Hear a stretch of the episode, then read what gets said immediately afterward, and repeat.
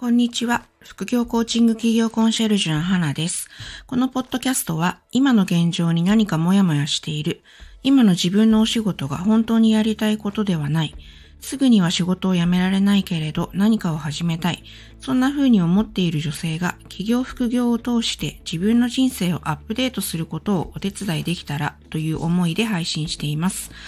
あなたのロールモデルはあなた、理想の女性の働き方、母親像なんてない、自分が自信を持っていられる居場所を作り、その中で自立して生きていこう。このメッセージが響くあなたに向けて、日常の気づきやお役立ちデジタルツールのことなどおしゃべりしています。忙しい日常の足を止め、深く自分の人生について考えてみる時間を作るきっかけになったら嬉しいです。こんにちは、花です。今日は、えー、ビジネスモデルを考えてみるということで、会社員企業のメリットについてちょっとお話ししてみようかなと思います。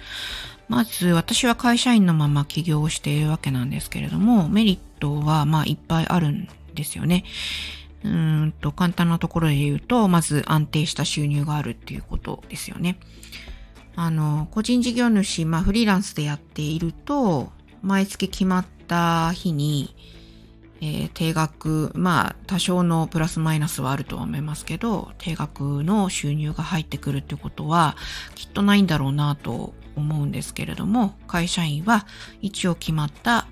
金額のお給料が、まあ、銀行なりに振り込まれるっていうのが、まあ一番のメリットかなっていうふうに思います。それによって、こう、精神的な安定みたいなのは保たれている。ただ逆に、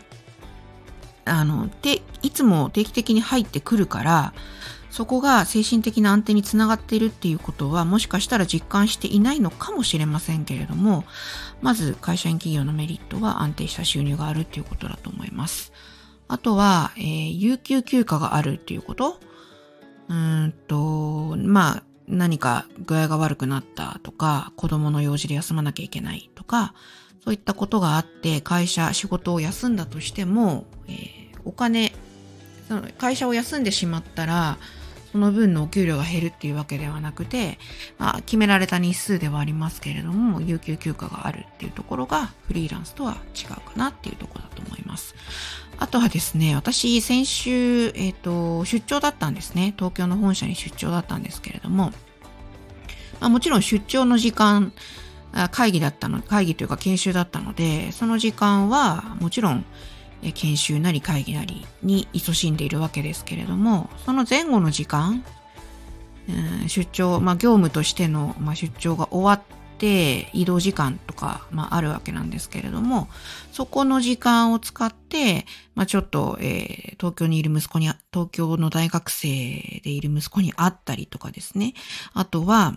えっ、ー、と、その、まあ、今回は本社だったので東京なんですけど、東京にいるお友達に会いに行ったりとか、まあ、そういった自由度が、まあ、出張の時にはあるっていう、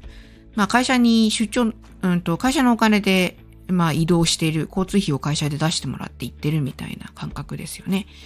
なので、そこは結構メリットかなっていうふうに思います。あとは、使えるリソースが多いうん、例えば、まあ私はデジタルツールが大好きなんですけど、会社ではマイクロソフト365を使ってて、まあほぼあらゆるそのマイクロソフトの、え、アプリというか機能はほぼすべて使えるような、えー、とバージョンのものを導入しているので、そこら辺は何でもお試しできるっていうのもあったりするし、あとはそうですね、会社で e ラーニングを導入しているので、そこで自由に、えー、自分の e ラーニング、はい、興味があるものについてやってみたりとか、そういうことは、まあ、会社のリソースを使って、まあ、リスキリングとかってよく今言われますけど、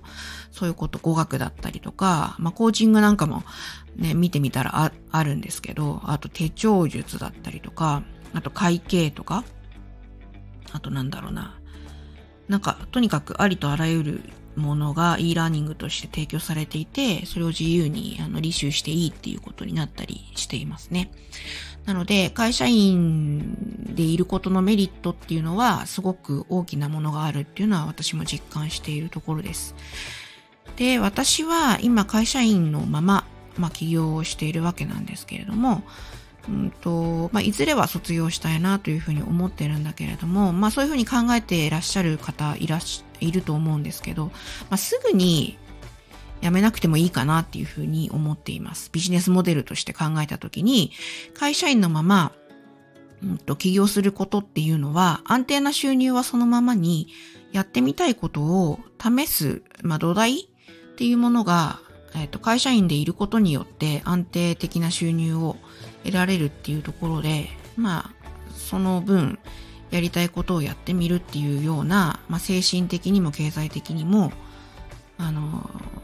いきなりえいと辞めてしまってからやるよりは、まずは会社員のまま副業として開始するっていうことの方がダメージは少ないかなっていうふうに思います。まあいろいろ賛否両論はあると思うんですよね。あのもうやりたいことがはっきり決まっていて、もう会社員として時間を削っているのがもったいない。まあ私もそういうフェーズに、今にそういうフェーズにが来るのかなっていうふうに自分でも思ってるんですけれども、もう、あの、会社員でいる時間がもったいないと言って、まずは、えっ、と、起業して、会社を辞めて起業してっていう方ももちろんいらっしゃると思いますけど、まあ、今は私の現状とするとそこまで思い切る段階にはなくて、まず、うんと一緒に、えー、一緒にというか会社員のままやってみるっていうことは、あ今の私の状態でやってるっていうところです。まあ、辞めることはいつでもできるし、多分いつ辞めようかなとかって考えてなくっても、副業として軌道に乗ったら、まあ、勝手にその時期がわかる日が来るんじゃないかなというふうに自分で予想して今動いてるっていうようなところです。なので、もしあなたも、えー、会社員のまま副業、起業っていうところを考えていらっしゃるのだとすれば、会社員としてのメリットっていうところも十分に、ま感謝しながら動いてみるといいんじゃないかなというふうに思います。はい、最後までお聴きくださりありがとうございました。花でした。